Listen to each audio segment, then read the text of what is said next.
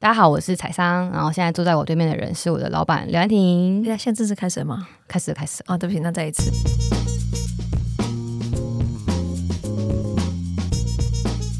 嗨，大家，我是彩桑。现在坐在我对面的是我的老板刘安婷。嗨，我是何彩桑的老板刘安婷。欢迎大家来到我们的明星咖啡馆时间。那为什么我们会坐在这呢？呃，有点难以解释。嗯，呃，不过大概是因为我们在。同一个组织工作，一个有点难解释的组织，有点教育，有点新创，有点非盈利的一个组织，有点神秘的组织，有点偶包的组织了。哦，你说你创了一个有点偶包的组织是吗？我有这样听说过。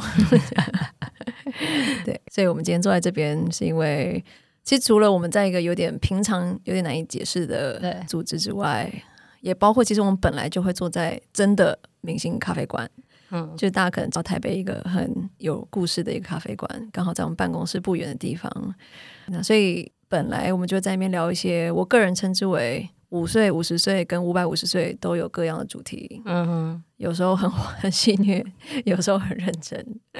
然后我们发现，好像这是一种交朋友的方法。嗯，就是如果隔壁桌听到我们在聊一些五岁的话题，就会很想要插一嘴这样子吗？不是，因为就是你知道咖啡馆，尤其像这么老的有故事的咖啡馆，就是会有一些常客，然后他有时候侧听到旁边人的故事，那个就是一种很有机的认识朋友的方法，跟脸书或 IG 暗赞是不一样的一种朋友。是啊，是啊，我们是真的偶尔坐在那边就会有一些。阿阿姨过来跟我们聊个几句，这样子。对啊，那就这样认识了很多平常真的不会成为朋友的人。嗯、所以有一天，我们的一个同事阿迪亚就说，还是因为他知道我们有这个神秘的明星咖啡馆约，那还是我们就把这个东西搬到 Podcast，说不定这样用声音可以交到一些平常不一定可以交到的朋友，然后可以说一些就是。不一定可以透过网络或透过比如说演讲啊这种可以听到一些 不会太欧包的小故事，有时候很戏谑，有时候很认真。可能这个东西要 work 有很多东西啦，因为一个是那种气氛啊，呃，嗯、然后另外一个是这两个人需要有一定程度的一种神奇的神秘的默契。你觉得我跟你我我跟你有默契吗？对，就我们两个被推派出来的时候，可以来做这个东西，就是因为我们关系非常的复杂，跟这个组织 刚刚难以瞑目的程度，大概大概差不多。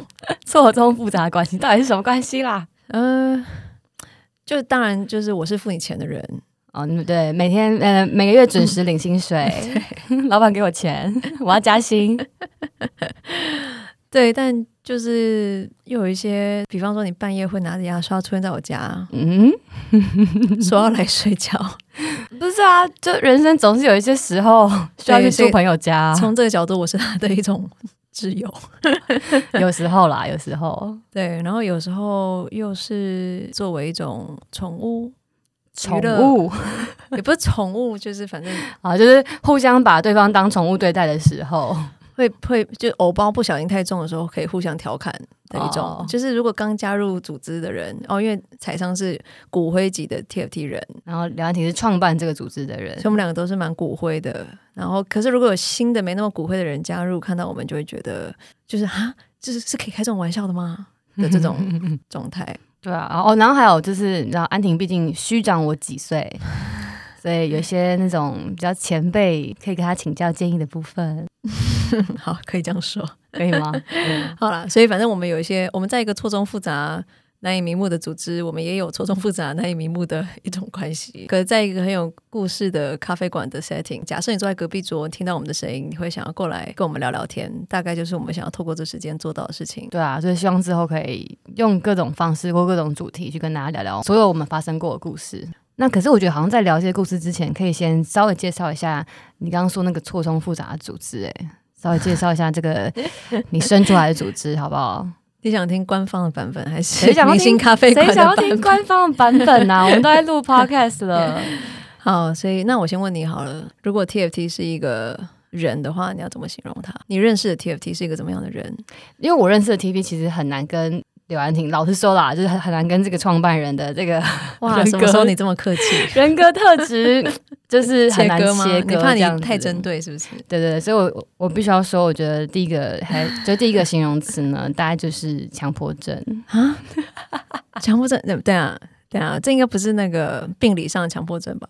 不是那种概念上，是这是个有点卡通式的强迫症。我觉得这是一个有有点强迫症的组织，你不同意吗？我没有不同意，只是你要不要多说一点？就是呃，先先讲组织好，我觉得我们有一个很想、很想、很想要看它实现的愿景。对。跟目标，然后为了这个目标，大家其实会非常努力的，然后去完成这个目标。有有的时候，那个那个认真或那个执着程度，在外人看起来，可能就会有一点强迫症。哦、呃，是没错啦。有时候不小心看起来有点像是一种密宗，就是因为太想太想了。对，那同时梁婷个人也有一点强迫症。没有，我的强迫症比较是在一些日常的。比方说，曾经有人就是把办公室所有挂的画或图，就是稍微歪一点，然后 在旁边看，然后我经过的时候完全没有意识的，我就会一个一个把那个画调整。那就是我个人的一种举例的强迫症，就是办公室的任何东西都要维持一个支教对的的状态。没有，对我来说，如果认真说话，那是一种承诺。然后虽然说把画弄正，真的就是一个个人的怪癖，嗯、但是如果换我用一个形容词形容这个组织的话，我觉得是。一致哦、呃，怎么说？他跟那个强迫，就其实我是你刚刚听你讲强迫症，就是得到的灵感。嗯，因为一致对我个人来说也是一个人生的关键字，所以可能不小心在我创的组织里面也变成一种关键字。那个一致就是说。呃，如果真的有在其他地方工作过，在 TFT 或比较过的人，有时候会觉得我们谈到愿景跟使命的频率会不会太高了？嗯、很多地方可能愿景使命就挂在那边，偶尔我们复习一下就好了。嗯、可是我们的愿景使命不是只是挂在那边，就是好像仿佛做每个决定，几乎都好像可以聊到愿景使命，然后就连彼此在揶揄之类的，都好像有一个一致性是不断去回扣出来，以至于就算本来是。我们里面真的有很多本来是完全不一样的人，不同科系、不同呃年纪、不同各种背景的人，也有汉人跟原住民，就各式各样的人。梁婷本人是汉人，我是汉人。补充一下，反正各式各样的人都有。可是当我们进到这个场域的时候，好像那个一致性会成为一种旁边的人观察得出来的东西。哦，在他进来这场域，平常比方踩上走在路上，可能不会有人说你是不是 TFT 的人。可是就是进到这个脉络情境的时候。就是旁边的，就比方说跟我们共享办公室其他组织人经过，仿佛就会很明显的说：“哦，你是 TFT 的人。”然后就在一个笼统的这个描述里面，我觉得 TFT 的人或 TFT 这个组织共同有的一个特质，好像是我们很重视一致这件事情。嗯嗯嗯，听起来还不错啊。哎，那那那那不然我问一下，就是如果 TFT 这一样啦，也就是 TFT 是一个人，你觉得他有什么缺点吗？有啊，其实我我个人认为，任何人的缺点。都是优点的过度发挥，所以假设刚刚那一致是个优点，一致过度发挥也可能是一种缺点啊。嗯，或者强迫症可以是个优点，代表我们真的就是某种程度的择善固执。可是当他过度发挥，他就是固执，他就是固执本人而已，本人没有那个择善部分。所以，比方说，就是举这两个例子的过度发挥的话，我就会觉得有的时候。虽然我们一直在不断自我觉察去进步，但确实这个组织成长过程，我们自己会讲到我们自己一个常见的缺点，就是有的时候有点完美主义。哦，真的，但那不就是一种择善固执的过度发挥，或者是一种一致的过度发挥？因为有时候太一致，你会觉得我就不能当一个罪人一下嘛？就我就不能犯个错嘛？我好像什么事情都要对回那些看起来，呃，当然都很对，可是有的时候有点难的一种核心价值或愿景使命。所以当我们不断不断去回扣的时候，下意识其实给我们自己有时候很大的压力，当然同时就这个压力在外人看起来，有的时候别人称赞我们会说哇，就是我听过很多次，呃，尤其是跨领域来的，比方说企业或者是在其他组织工作的人会说，我没看过一个这么高要求，然后高标准、高标准，然后转速这么快。很多人进来 TFT 第一个意外是这是一个转速这么快的地方，然后对自己要求这么高，但反面来说。对啊，就所以这些东西都一体两两面的啊，嗯、就是不断学生你怎么样，就算对学生一样，你要有高期许，你相信你永远可以成就一些，就算现在看起来不可能的事情。对，可是同时我们就是一个凡人，然后我们会犯错，我们会挫折，whatever。那在那过程你要怎么样去维持高期许，嗯、还要去接住彼此？那我觉得那就是我们其中一个想象 TFT 的。哇，没想到我们一开场就聊成这样啊！对啊，本来我们只是想说要不要官方的介绍一下 TFT。好了，哎、欸，我觉得这超级典型 TFT 的，是，因为我们很容易不小心聊到，我们一不小心就会太认真，然后认真某人一上身 就会很难，就会不可自拔，不可自拔。但是我觉得某种程度那也是这个节目可能我不确定有没有点特别的地方，因为何宰常真的认识我很久。对，那我想认识 TFT 也蛮久的，毕竟我是他的生母。你说 TFT 的生母，你不，你不是我的生母，我，我不是。我要先厘清一下，我是 TFT 的生母，我们俩是独立的个体。对，但这边应该可以很真实的，没有偶包的去聊一些，有时候有点认真，但认真到太过头会有点戏虐的一些东西。而且这其实是我们的试播季嘛，就是我们会尝试蛮多东西的，所以希望我们这这个这一个季聊到的很多故事啊或者内容，然后也都欢迎听到的人可以给我们很多回馈，然后让我们一起让这个节目变得更好听。对，以上是高期学部分，那如果就是说另外一部分是要自我解嘲的部分，就是 可能里面有很多我们也在 就是各种尝试各种犯错的地方，所以大家也可以不吝给我们一些。直接的回馈，我觉得你们讲真的是很无聊，很肉，明明就是还有很有 很有偶包什么的。对对对对，好啊，就尝试看看。好的，所以总而言之，一个难难以瞑目的两个人，跟在一个难以瞑目的一个新创非盈利教育组织，可以聊出什么？所以今天我们的主题是什么？哦，我想说，因为第一就是第一次聊这个嘛，所以我我想说，听众可能。连 TFT 怎么，你刚刚说生母对不对？这怎么生出来？这这一段都有可能完全没有想象或没有画面，所以我说，不然第一集就来聊一下这个好了。就 TFT 创业这件事情，对，就如何创业的过程。那如果要谈这个东西呢，可能就要先问这个创业者本人。好啊。问生母是不是？对，生母，你你你想要这个这个生母的这个词是不是？你喜欢这个概念？我不是喜不喜欢，是真的在刚创 TFT 的时候，有一次我不知道是演讲还是被访问。我就是真的就是用生产这个比喻来讲创业。OK，那当然我现在也真的生了一个人类，所以对啊，那个梁婷也 去年成为人母，对，去年底，对，对去年底，所以呃，对于这个譬喻是确实现在刚好很有感觉，体感很有感。对哦，那不然先聊一下你那个就是这个组织在还在怀怀胎过程，这到底这个想法是怎么出现？但是为什么没没事找事都要做做这种事情？谢谢你下的标题。好，如果不要从我出生开始谈起的话，对，真的第一个触发点是我国中的时候，我保证，我虽然国中天很远，但是我会讲很快。好，最源头其实概念上的启发，是因为我如同很多人从媒体可能有看过，就是一直是教室里面的一种老师的宠物。呃，意思是老师宠物是英文的形容词啦，就 teacher's pet。因为我很会考试，嗯、我不敢说我。很聪明或什么，但是我真的会一个常常很容易被呃嘉奖的一种技能，都资优生的技能。这个技能叫考试的技能哦，考试的技能。所以凭着这一个技能，那当然下一集之类可以聊一下为什么我怎么习得这个技能。但说教大家如何考得更好，不是，就是我有一些有点有趣的动机。哦、OK OK，但是总之反正我就是习得了这个很会考试的技能，然后以至于在教室里面，我一直觉得。呃，我得到这些掌声啊、镁光灯肯定啊、资源啊，就是理所当然是因为我比别人会一个什么东西，或者我其实老实说是真的蛮认真的一个人。虽然说我回头看我是认真在考试，不一定认真在一些我觉得更有价值的东西，但我很认真，那是真。所以一直到我国中以前，我都是一个某种努力论的，就是信奉者。我觉得就是因为我比别人努力，我比别人会，所以我得到这些东西理所当然。在我国中的时候发生一件事情，就是因缘际会，我爸爸妈妈开始协助一个中辍生在台中的一个中辍生的计划。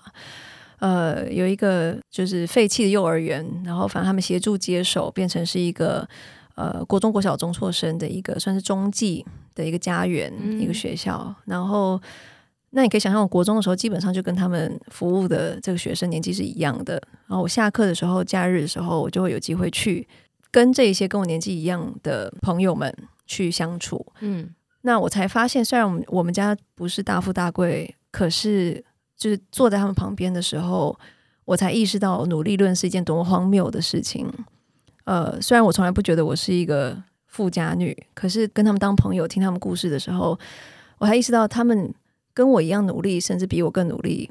呃，他们跟我一样聪明，甚至更聪明。嗯，可是今天是他们坐在中辍生学校。然后我坐在他们旁边，作为一个随时可以离开的某种程度自由人，这样好了。那不是因为我比他们努力或优秀啊，只某种程度只是因为我中了一种人生的乐透。呃，那在那个时候刚好也看到类似像连江医生、连家恩医生写的书，然后里面有一句话蛮打到我，他说：“好命的孩子要比别人多做一点，这样好命才有意思。嗯”所以，我大概从那个时候，或许早于很多人去意识到，呃，我是一个好命的人。那好，努力当然是一个正向的价值，但是好命代表什么意思？所以在那个时候快转的话，大学我去了这些，可能大家或许从媒体上看到的地方，不是因为。我想要去猎奇或什么，我其实背后回头看，真正的一个最想要找到答案的问题是我这么好命代表什么意思？哎，听起来好合理哦，是吗？你说好合理，这样的一个人，这样的一个小安婷，就是应该长大去闯。对，完完全可以想象后后面发生集数应该要演什么了。我我觉得中略可以十万字了，但但是其实对我来说，哎，中略十万字，欢迎大家去看《出走是为了回回家》刘安婷的第二本书。好了，不要帮我打书。但总而言之，我们之后也可以聊。如果中略十万字是大家有兴趣的话，但是如果快转到二零一二、二零一三年，就 TFT 快要被创的时候，嗯，老实说，就是在那个时候，不管是我自己或其他人身旁的人，看起来都没有那么合理，就应该说非常不合理。为什么？呃，在那时候，其实加上呃美国金融大海啸什么的，所以当时候找工作其实已经没有那么简单。嗯，然后我又很幸运的在那个即使是优秀大学毕业、失业率都很高的一个状况，找到一个诶薪水也不错、社会地位也不错、发展也很稳定的一个管理顾问的工作。然后我在那边也是非常受到上司的赏赐之类，然后也成长很多，真的前途看好。对，然后我爸妈的时候，有时候私底下会半开玩笑说啊，就是万事皆非就是这种。万事皆备，只缺一个好夫婿之类，就是你觉得啊，这个小孩好像可以安心了，就是他他在一个正轨上，嗯、就是一个可以爸妈可以放心的一个状态之类的。嗯、所以，其实，在那个时候，我要回台湾是一个非常极不合理的决定，就是在他们眼中，在他们身旁的同才，他们父母同才眼中，在甚至是我的职涯 mentor 里面，就是一个不合理啊！就是你在想什么？现在工作那么难找，你为什么？对啊，那你到底为什么？你当当初到底发生什么事？我觉得。发生事情有我内在跟外在的，嗯，内在我去企业工作，其实是被之前就实习在非营利组织实习的上司鼓励说：“你以为啊、呃、有个善良的心或者是一个使命感，你就可以做好非营利组织吗？不是这样，其实你需要的技能跟你要处理的问题的复杂程度，可能远远超过你想象，甚至高于说不定在企业工作的人。那。嗯你要不要先去学一些真的可以帮你打这一场，就是不是那么长，不是不是那么简单的仗的一些技能跟那个？那可是去了企业之后，我真的也学到很多，直到现在都很有用的一些技能。可是我发现，我看着我的主管，他的资历比我大概多十五年、二十年，嗯、我的比较大的主管，我问我自己说：十五年后，我想要，我向往成为他吗？然后如果非常老实的问我自己，我没有。嗯，我没有向往十五年后成为他，又不是说他有什么不好，嗯，只是说我看着他每天这个工作的形态，他工作的内容，然后他人生的驱动力、价值，就真的跟我想象的自己很不一样。我我觉得我不会因为这样而满足，所以内在我开始去问自己说，到底对我来说真正重要的是什么？不一定是盈利或非盈利，但是重要的是什么？所以我开始去。问很多这些问题，读很多这些书，我跟很多人聊，所以那是内在开始发生的改变。然后同时，嗯、我觉得更重要的其实是，我说不定如果没有外在的一些因素，我会继续问这个问题，可能问个三五年、十年，就是感觉这是一辈子的问题。他可能就是一些一辈子的问题。可是真正 push 我的是，刚好在那个时候，二零一二一三年，其实就是学运前，我个人觉得已经在。就酝酿一种台湾的公民意识、公民能量的前期。然后那时候我人虽然不在台湾，我没有办法那么切身的感觉到那个酝酿。可是就是刚好在那个状况之下，我父母亲受邀去一个叫做社会创业家营队的一个地方。这个里面当时候聚集了一些现在如果在关心这个领域，可能都觉得是耳熟能详的名字。可当时候其实他们彼此都不认识。比方说台东的孩子书屋的创办人陈爸，嗯。比方说严长寿总裁，或是军医平台诚志基金会的创办人方兴洲董事长，嗯、还有现在是我内人 的吕冠伟，呃，他当时还在当兵，嗯、然后还有包括像是策略大师李吉仁老师啊，或者是台北的梦想之家廖文华牧师啊，当然还有我爸妈。所以这是你们相遇的那一天。其实我不在，然后、哦、你不在、呃，是我爸妈，因为他们在台中做的这一些客服弱势客服的工作，所以他们受邀去，然后他们各自都。不认识彼此。那其实那营队的目的就是第一个就让他们认识彼此，嗯，呃，因为觉得台湾这么多社会创业家。那耕耘很久，那他们可不可以就是成为一种支持网络？所以就像创业家的创创业家版的 speed dating，就快快速让大家可以 对。对，那除了彼此认识，当然很务实的是说，那有没有什么大家碰到的很大的困难，是一个组织一个人解决不了，但是一群人说不定可以想到一些方法的。嗯大家可能一开始都预设说，最大的困难对这些社会创业家来说应该是募款吧。嗯，可是出乎他们意料的，我猜就我爸爸转述，就是其实他们最甚至觉得比募款更难的一个一个主题是人人才。那这一些当时候去的社会创业家，大概平均年纪至少都五六十岁吧，可能他们已经耕耘一段时间了。嗯。所以他们讲的人才不是只是任何的人才，还包括年轻世代的人才，特别是年轻世代的人才，特别是年轻世代的人才可以怎么样？对的人才，年轻世代的人才可以走得进来、嗯、啊。那在这个问题里面，如果没有对的年轻人才去扛起来，他们其实也不知道怎么样去设想，他们可以怎么走下去。那这些问题还继续这么庞大，继续这么复杂，那就没有人才，就看不到未来，像这样子。所以。嗯呃，那这个问题他们就开始讨论讨论啊，然后这时候我爸就出卖，也不是出卖，突然想起来好像有生了一个女儿，是这个意思吗？没有了，其实因为在那之前我我就跟我爸聊过。这个主题只是那时候只是闲聊，嗯、呃，然后我爸说，其实我跟我女儿聊过这个主题，我跟女儿在美国啊，她就是读相关，她有很多相关经验啊、兴趣啊，然后呃，说不定我们可以请她帮我们，她现在是顾问嘛，顾问就是负责去做一些研究报告啊什么的，请他们去研究一些国际案例，嗯、总不会只有台湾的社会创业家碰到这个问题吧？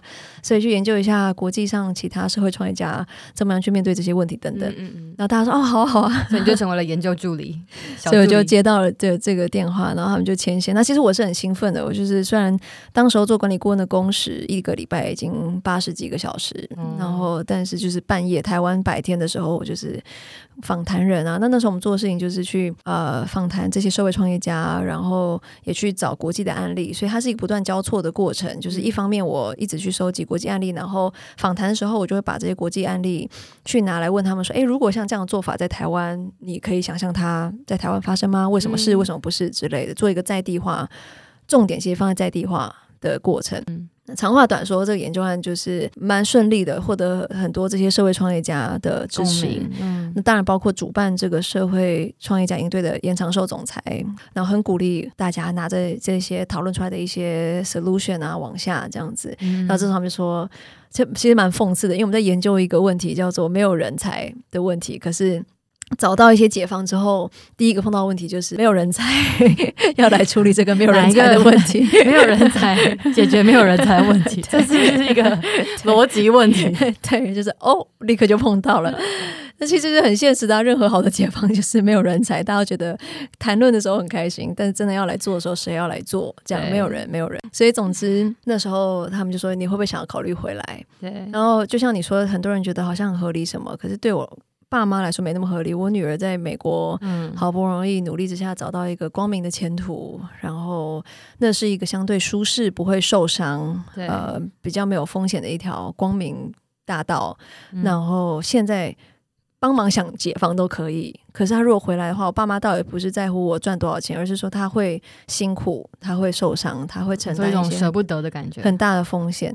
那当然还有很多其他的这些职业 mentor 觉得你大好前途，你在美国多待一点再回来啊，等等等等。嗯、呃，这就不是一个就基本上主流的职业的想象的途径的机会成本啊，等等等等。那就我个人而言，其实大家觉得哦，你好像你很有使命感，你应该会觉得就是迫不及待想回来吧？其实没有，就是。嗯我当时候最后决定要回来的时候，我买了单程机票回来，然后我是从美国就从纽约机场就是起飞以前就开始爆哭，然后就是哭一整程。回台湾，我不知道多久，这样二十小时嘛。然后，因为我实在是怕我隔壁的人觉得我太奇怪，所以我就一直放一些看起来有点催泪电影。可是我都没在看，因为他可能以为我就是真的很爱哭，你说受对电影情节感动落泪。对，但是再怎么样，一个人哭二十小时应该都不是一件很正常常见的事情。嗯，所以在哭什么？我其实当下在那个飞机上就在问我自己这个问题：你在哭什么？可是其实当时候我也不太知道，我觉得它是一个很复杂的情绪，里面当然有一点兴奋感，说哇，就是我想做一件我好像真的蛮有兴趣的事情，可是同时有很深的恐惧，如果我让谁失望了，那个谁我也讲不出来是谁。嗯，如果让人失望了，然后如果让我自己失望了，然后如果如他们说的，我真的是放弃了一些再也得不回来的东西。所以你会你会害怕这是一个错误的决定吗？会啊，超怕的啊！就是、嗯、呃，而且我会我会担心它是不可逆的，嗯、就是如果我这样做下去，然后我发现他真的错了，可是我也回不去了。每一次如果有人问到我说啊，就是你是不是就是一直都是很向往就是做 NGO 啊社会公益，所以你就创了这个 TFT 啊，哇，好像你就是一个圣人或者是一种修女的形象之类的。嗯、其实我都蛮不自在的，就是因为确实有一部分的我从国中开始就在问这些问题，呃，可是有很大部分的我就。就是一个凡人，就是我会怕我的职涯，我会怕我的这些机会成本，然后我会怕做错错的决定，嗯、这些东西是相对来说就是比较少可以被大家听到的。对啊、所以、嗯、老实说，回来的时候我一开始还是留职停薪，就跟我主管说，给我 搞不好我 马上就会放弃，马上就会失败。对，然后留职停薪了，呃，我忘记是几个月以后，然后我跟他说我大概回不去了。嗯 对，所以其实从这些小像留职提醒的小举动可以看得出来，就是我有多怕。嗯嗯，那虽然留职提醒也仅顶多只多几个月的缓冲而已，嗯、可是我真的很怕，怕到连这几个月的缓冲我都想要抓得紧紧的，嗯、这样子。所以下飞机之后呢，就是你就直接开始创业了吗？还是？其实我觉得我是很幸，我刚刚有稍微提到一个脉络，是那是学运前面的一些公民能量酝酿的前期。在那个时候，当然我不知道会发生血运，呃，只是回头看那个时候一下飞机，我确实感觉到一个很强的一种能量。那个能量，比方说，包括我受邀去 TEDx 台北演讲，但那个时候像这样的一个演讲所参与的这个程度、热情，然后台上的讲者每一个人，像我参加那一场是特别针对年轻世代，嗯，理论上三十岁以下的讲者的一个场次。然后每一个跟我差不多年纪的这些年轻世代的人，嗯，他们都不是已经是什么名人，可是他们每一个人都有好仿佛很强的能量，想要想为这个社会做些什么，为台湾做点好事。对，那我我开始意识到，好像不是一个个人，不是我一个个人有一种热，其实它是一个情境脉络下那个公民能量在酝酿，然后呃，也那时候前后发生，当时候洪仲丘事件，然后看到这么多人站上街头，多数都是跟我当时候差不多年纪的那一个群体，嗯、然后 TFT 在那个时候甚至还没有立案的时候，我们办了一些非常就是呃出奇的活动。非常两光，老实说，就是就随便在脸书上 po 一个 logo 非常丑的一些，没有 logo，就是手绘风，就是。然后那个写讲者介绍时候，还帮我们写说李安婷是谁，就是哪位？哪位。可是你看到这么老实说这么弱的一个讲者介绍跟活动内容，活动内容超开放，就是邀请大家来聊聊，就真的来聊聊。聊聊、嗯、呃教育啊，就其实是一个很松散的活动，但是连我们这样办这种活动的出席。的人数都超级高的，就是我们办第一场在台大旁边的一个空间，就一百多个人，然后而且他们还要付钱，因为那个咖啡厅要收钱，一个人要付五十块什么的，然后还不是免费的。然后，然后每次办的活动，我们叫 TFT 之友会，前期我们就是真的抱持着一个交朋友心情办的活动，每一场都爆满。嗯，所以我要说的是，那那个情境之下，不是我们多厉害，然后我留下来，即使这么害怕。有很大原因是我意识到这个时机点是特别的，然后这个能量是珍贵的，所以如果我错过，我觉得我会某种程度一辈子后悔，说我当时候没有做些什么试试看，嗯、这样，然后也真的就因为这样就认识很多人啊，然后就听起来就是在那时候就好像就交了很多志同道合的所谓的朋友吗？那你们什么时候决定要成为一个组织？呃，这是个很好问题。就是前面呃几个月，其实我们并没有认真想象说我们要成立一个组织。老实说，一直到刚开始的时候，我都还有一个幻想，是我回台湾可能一点点的时间，例如一两年，然后把这个计划、这个 program、这个 project，这是你人生的 gap year，某一种神秘 类型很累的 gap year。对啊，所以如果你去看我 TED 演讲，如果你仔细听的话，我上面讲的是 TFT 是一个 project 啊，就是我那时候其实没有想象我一定要成立一个组织。那其实我真正的幻想是，就是说，因为我我害怕我如果留太久，机会成本之类的，所以我说，如果我可以把这个计划设计好，然后也第一次推出去，然后我就可以把它转交给我觉得更有人脉资历的一些社会贤达人士去做这件事情。然后我讲的是很好听我，说啊，成功不用在我什么，可是反正我就觉得，反正有其他人可以做，嗯，这样，所以。我原本是希望说，例如它是一个 project，还可以隶属在一个已经比较厉害的基金会啊之下，之下，那呃，我就我就不用不用去了。嗯，那我后来回头看，我称之为那个阶段的我叫做一种假谦虚。嗯，我是真的那时候很弱，这不是谦虚，但是我意思是说，我一直口头上讲我不够好什么的，其实我说他假谦虚，是因为我其实也在逃避。一种我可以做的承诺或者是决定，对。然后那其实当然可能不是只有我啦，就是说比较容易的，就是人生的过法，就是说啊，有一个问题，那其他人可以解决，嗯、我不用去扛那个风险。其他这个问题没人做，其他人就是那个没有人，绝对不是我。对啊，然后所以我一直说很讽刺的是，这样的一个思维，到后来不就是我们研究的那个没有人的问题，这其中一个根本的原因。Oh. 所以其实我自己。连创业初期都是在经历那一个跟自己打架、摔跤、辩证，然后决定自己成为 solution 的一个过程。嗯、这个历程其实后来显然，TFT 这么多年来有很多 TFT 老师参加计划或后勤等等，嗯、他们也都经历过这个历程。别人可以去解决啊，为什么要我之类？然后那个历程其实是很真实、很。很不舒服的，对，可能听过 TVB 演讲的人，就大概很常听我们讲一句话，就是说，在台湾平板可以捐，鞋盒可以捐，最难捐的就会是人人的青春跟时间。对，那句话是从我个人切身经历讲出来的，因为你自己有剧烈的挣扎过，很剧烈，很剧烈。对，但你还是这样子就，就就就就往前走了，是吗？对啊，我讲过一句，好像后来有被 quote 的话，就是。我真的回头看，觉得我跟其他人没有什么比起来很特别的地方。真正要讲什么差别，唯一的差别就是我选择走下去了，就这样。嗯、那那是一个选择，不是说为了证明我更厉害，或者是怕别人失望，是真的在我的生命历程里面，我做出一个对我来说，呃，属于我自己的选择。这样，嗯、所以以机会成本这个概念来说，举例来说，就是不是说我就放弃机会成本这个概念了，而是。我有我长出了一个属于我自己的机会成本的算式，那那个算式可能跟其他人一开始建议我的不太一样。那个算式里面不是只有我赚多少钱，那算式里面包括，比方说我是不是真的想要享受在我的工作里面，嗯，呃，而不是透过像我在做顾问的时候，我基本上都是透过下班后的快乐在弥补我上班时的空虚，然后那就是。我做了一个选择，说那个对我来说也是一个机会成本，因为我不想浪费我呃某种程度白天醒着最珍贵的时间，在做一个我需要靠下班才能弥补的一个空虚的事情。我认为那才是更大的机会成本。嗯，那或者是说我不想要去呃明明碰到一个这么棒的一个能量跟机会，然后我就选择逃开。那个对我来说，那种可遇不可求的时机点，也是一种更大的机会成本。有人愿意投资我，有人愿意信任我。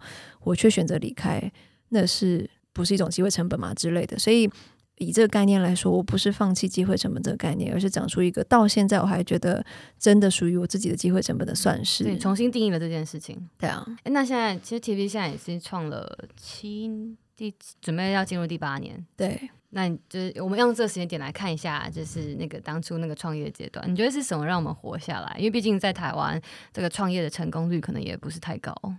对啊，创业失败率高，这大概是全世界的事情，不是只有在台湾。所以，呃，我觉得在那个挣扎里面，我悟出一个道理嘛，或是意识到一件事情，就是有一个优先次序，一个很微妙的优先次序，其实是很关键的。就是到底我自己是我真正最大的目标是想要创业成功，还是我最大的目标是想要看到一件我想发生的事情发生，而创业只是一个手段。嗯，你可以听得出来那个差别吗？这个好区分吗？对于大家来，因为我觉得就是现在，呃，尤其是呃，TFT 长成一个稍微比较茁壮的组织之后，我会担任很多像创业竞赛的评审啊，嗯、或者是一些 mentor 啊。然后我最常被问到的问题就是啊，创业仿仿佛就是有一个公式啊，因为现在都有很多成功创业家回来分享嘛。哦，你知道先做什么，再做什么，蛮多经验可以分享。对，或者有很多创业书啊、理论啊，然后就是你要做什么做。当然，我觉得这些都很有正向的参考价值。可是，如果就是在这一些资讯之下，我创业成功。变成是我们的终极目标的话，嗯、我觉得其实那是危险的事情。因为什么事情让 TFT 活下来？我觉得是那个时候，我不管我成功或失败，我甚至也可以隶属在其他一个组织，我都没有关系。但是我真的真的很想要看到那个愿景或者 TFT 计划可能可以产生的影响力去发生。嗯、创业是不是一个手段？我觉得就是我持续动态在学习的东西，可是我并没有抓得紧紧的说我要创业，然后我一定要成功这件事情，嗯、所以反而我相对来说就没有在那个时候被这些创业的方程式给绑住。嗯，就其实我常用游击战的譬喻去说，就是每就或是说刚刚前面讲生母的譬喻，每个小孩都不一样啊，有一堆教养书告诉你说小孩就是要这样教那样教才会成功，对那个妈妈来说或许是很真实的经历，可是。对任何一个读他的书的人来说，我就是一个不同的妈妈，我就生了一个不一样的小孩，然后他就在一个不同的情境里面，所以，呃，我都觉得这些东西参考很好，可是你还是要长出属于自己，不管是创业的的 DNA，或是你的你属于自己的风格做法。嗯、那在那个时候。如果你真正最重视的东西是你想要看到这一个 whatever 是透过创业或其他方法，但是你最后想要看到那个影响力，你想要看到它发生的话，那你会采取行动其实就不太一样。嗯嗯嗯，就是。某种程度，只要在就是没有办法跟没有触碰到一些道德底线的前提之下，你会无所不用其极的想要找到一种可以走下去的方法。嗯，所以可以问自己说：我我我追求到底是一个创业这件事情本身的成功，还是我想要看见那个重要的事情，透过创业的方式让它发生？对啊，所以我真的就是因此就是没有任何脸皮的问题。在前期，任何愿意接我电话，任何愿意跟我喝咖啡，任何愿意让我演讲的。对就是我一天可以碰面或演讲，就是一整天从起床到睡觉。对，然后敲十个门，可能有十一个人拒绝我。可是做对于一个其实本来很受培的人来说，我竟然没有觉得很丢脸。听说你那个创业第一年的时候，有个三百场演讲，一年三百场演讲的记录是吗？其实我没有认真算过。说不定超过三百场，三百这样，这这这这是什么？它是什么概念？三百大概就是一个至少一天一场左右的概念。可是，可是老实说，在创业第一年，我一天就是演讲通常不止一场。嗯、然后演讲也好，或者是要去 pitch，要去募款，要去 whatever，就是那就是我的日常。回头看的，真的就是一种我想要活下来。我想我的孩子就是这个影响力，这个孩子，嗯、我想要看到他可以走出第一步的那一种。我老实说，还蛮敬佩当时候的我自己，因为有时候年纪变大了，就开始怕东怕西，想东想西。你说现 像现在，像现在，可是，在那个年轻，反而就是可能有一种天真，但是真的很执着的时候，就是我是非常非常专注的，就是也不管我的脸皮，也不管别人怎么看，就是我很专注的，就是想要让我的孩子走出第一步，这样，嗯、然后。我自己有说过一些回馈，像当时候这样见我的一些捐款人什么，就是他们捐款给我，显然不是因为那个时候我们已经做出什么成绩，而是他真的看到我好想要让它发生的那个想要，本身是创造连接跟某种程度打动他们的一种关键。嗯嗯嗯嗯，这样。可是你这样这样这样听起来，你光是要 pitch，然后光是要演讲，你可能就已经忙不完了。那那其他事情谁做啊？就是你一开始你刚刚讲的游击战，所以还有 当然那时候彩上还在读大学啦，所以对很很彩上 unfortunately 没有办法参与到这个环节。你加入的时候是什么时候？就第二年啊。哦，所以第一年你没有参加，所以我抽过那个安亭三百场，所以你后后面大概变成了两百五十场啊，就是没有差多。可是我就很好奇，那个就是你你下飞机，然后你找了很多的呃伙伴来，或者说陌生人来聊聊，然后你们可能开始想要做点事情，就那个当下那那一群伙伴，你要怎么形容他们？所以你的创业伙伴，这个问题我也很常被问到了，然后我认真觉得。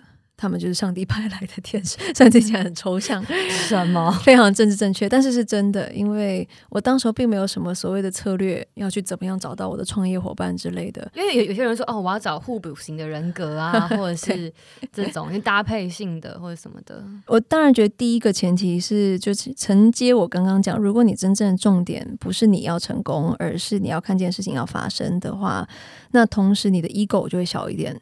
Ego 就是那个叫什么自尊吗？自我，嗯、就说，所以你要在这前提之下，你才会真诚的想要找一个互补的人，因为你要找一个互补人的前提是你要先承认我的我的弱点，然后你要非常坦诚的去找一个真的可以跟你互补、对等互补的这个创业伙伴，而不是你想要使用它去达成你的目标。所以我觉得可能或许是在那个前提之下，我虽然没有设定互补作为一种策略，可是我就。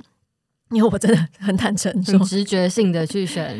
我我我除了直觉之外，我真的是说，比方说，我真的当时候就是没有财务的专长零，嗯、我没有，而且我是一个、就是、本人也不记账，本人对本人也不记账，而且对于就是一些细节的东西，其实我有点嗯神经大条，我不是一个很 detail oriented 的人，这样，嗯、所以。我就是很知道这是我的弱点，然后我也从来不隐藏它，所以后来我找到那个创业伙伴，就大家可能听我讲过，就我们的 co-founder 叫普普普京 Paula，反正他就是台大会计系毕业，然后他。哦，然后我还有另外一个弱点，就是当我的那个冲劲非常强的时候，就是我对身旁的人，就是我会觉得跑快点好吗？很难吗？就就是我就是有点像那个铁血宰相之类的。对对，对我平常的时候不是这样，可是当我如果有个很明确目标冲过去，毛起来做，毛起来的时候是是很可怕。可是同时就是那也是我个致命的弱点，因为我的伙伴常常会觉得你很难搞。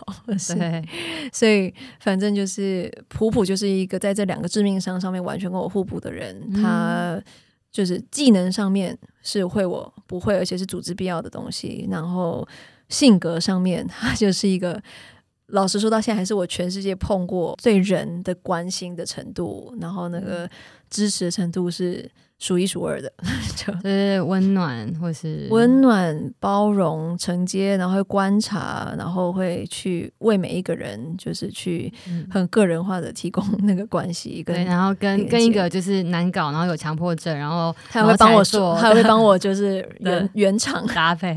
如果没有他的话，我的团队大概不知道什么时候早就分崩离析。所以，如果今天有个创业的人来问你，想创业的人问你说，那所以我要怎么选我创业伙伴？你你会回答说，哦，你要找个互补创业伙伴吗？我会说，第一个是先把自己的 ego 丢掉，成功不是你的，你要成就的是一个比你大的事情。嗯、所以在这前提之下，第二个就是，因此你要成就一个比你大的事情，你要找一个这个事情需要的一种人，而不是你喜欢，呃，或者是就是可以让你觉得就是喜欢你 喜欢你的人。对，你要问的是那个那个大于你的东西需要什么样的人，然后通常就是一个跟你互补的人。嗯这样，然后，所以最后，呃，我会讲的事情是，真正最重要的也不是他的技能而已，不要不一定要找一个履历表很漂亮，呃，或者是好像满口创业经的人，要找的是一个你们真的可以一起共创这个组织的 DNA 的一个人。我觉得要问的问题是说，你你们两个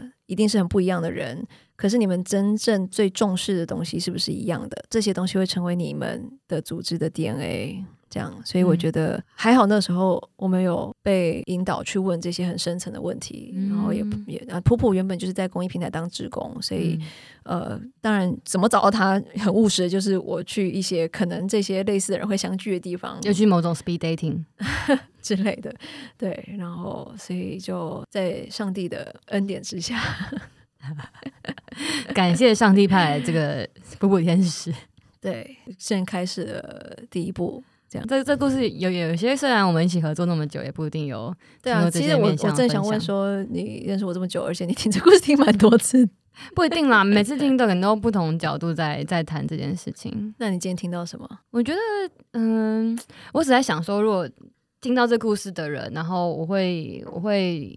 去思考的东西是说，如果我今天有一个想做的事情，不论我是要用创业，我是要加入某个组织，whatever，好像，可是我其实已经有一个相对安稳或相对，嗯嗯，不论是自己铺好或是被别人铺好的这个路，那我在这里面要怎么去重新思考或重新定义机会成本的这件事情吧？嗯嗯、然后在这里面，呃，我在年轻的时候，怎么样为一个真的在乎的事情去为自己做这个决定？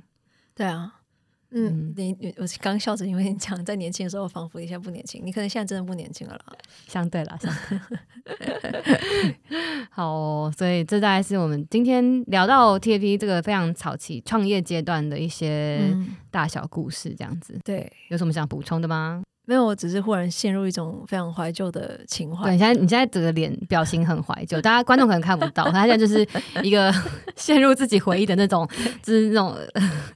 我很难解释，对啊，但但你知道，就是今天其实我我个人啊，就是因为你知道我陷入怀旧的时候，就不小心可能会有点讲讲多一点唠叨之类的。可是我个人觉得有点可惜，或者下一集或之后我们可以聊的，就是因为其实通常我会着重的点，当然是从最本质、最信念、最上位的东西去谈。可是这意思不是说有些最务实的东西不是我们去谈，比方说财 和财商正式的职称是 TFT 的 COO，就是营运长。对，所以他其实很切身。我刚刚问他，其实也是因为从他的角度很切身的知道，事情也并不是只有我们如果信念对了、优先次序对了，就那么简单的的事情。就其实里面有一些。呃，有时候有点枯燥。呃，每天就是开一个组织或者开间公司，就是就像开门七件事：柴米油盐酱醋茶。请问这些东西怎么来？然后怎么、啊、怎么加料？怎么怎么料理？对。然后我其实觉得这些东西是，如果前面那些。对了，可是后面仍然要去谈的一些很务实的东西，所以我刚刚停顿是因为我忽然发现，好像我没有让你发挥你的强项，下一次再发挥一下。啊，我们试播集不是有很多集吗？看有没有人想听了。我们来去问一下那个企划阿迪亚，看看有没有想要就是安排我这个环节，或者是听众如果想听的话，可以多多留言，可以是吗？可以，可以。毕竟就我们各种尝试，所以。对啊，如果大家觉得陷入怀旧还蛮幽默，可以，想要听到更多，还是我们以后就放背景放一些怀旧金曲。好，我们我们今天大概说，我们今天大概聊了，就是我们是谁，然后我们在哪里工作，然后到底开这个 podcast 想要聊什么，然后还有很多就是可能连我连我自己加入加入这个组织这么久都可能没有听过的一些创业。私密小故事，真的吗？有你还没听过的东西？有啦，这样不要逼我。那 那希望这些故事对于听众来讲都有点意思，就真的是很真，没有偶包真实是我们在追求的。呃，不得不说，梁婷有些时候有点偶包，压力很大。没有，年纪越大就越生过小孩以后就没什么偶包了。哦，希望希望希望那那那大家继续敲碗，想要听更多没有偶包的刘安婷也可以欢迎。Anyway，就是反正欢迎大家持续的准时收听我们的这个 podcast，然后欢迎订。订阅我们，嗯、那喜欢的话可以到我们的 Apple Podcast 给我们五颗星好评啊！当然，因为我们也持续在邀请大家回馈嘛，所以如果有任何想要对我们说说话啊，或许愿说哦，下集想听什么，敲碗敲碗，那就欢迎到我们的 Instagram，就是 Teacher 台湾填写相关的回馈表单。你有准备这些，好认真哦！当然当然，认真做好不好？好啦，那这集就这样喽，可以哦，可以哦，下次见哦，好，谢谢蔡桑，拜拜。拜。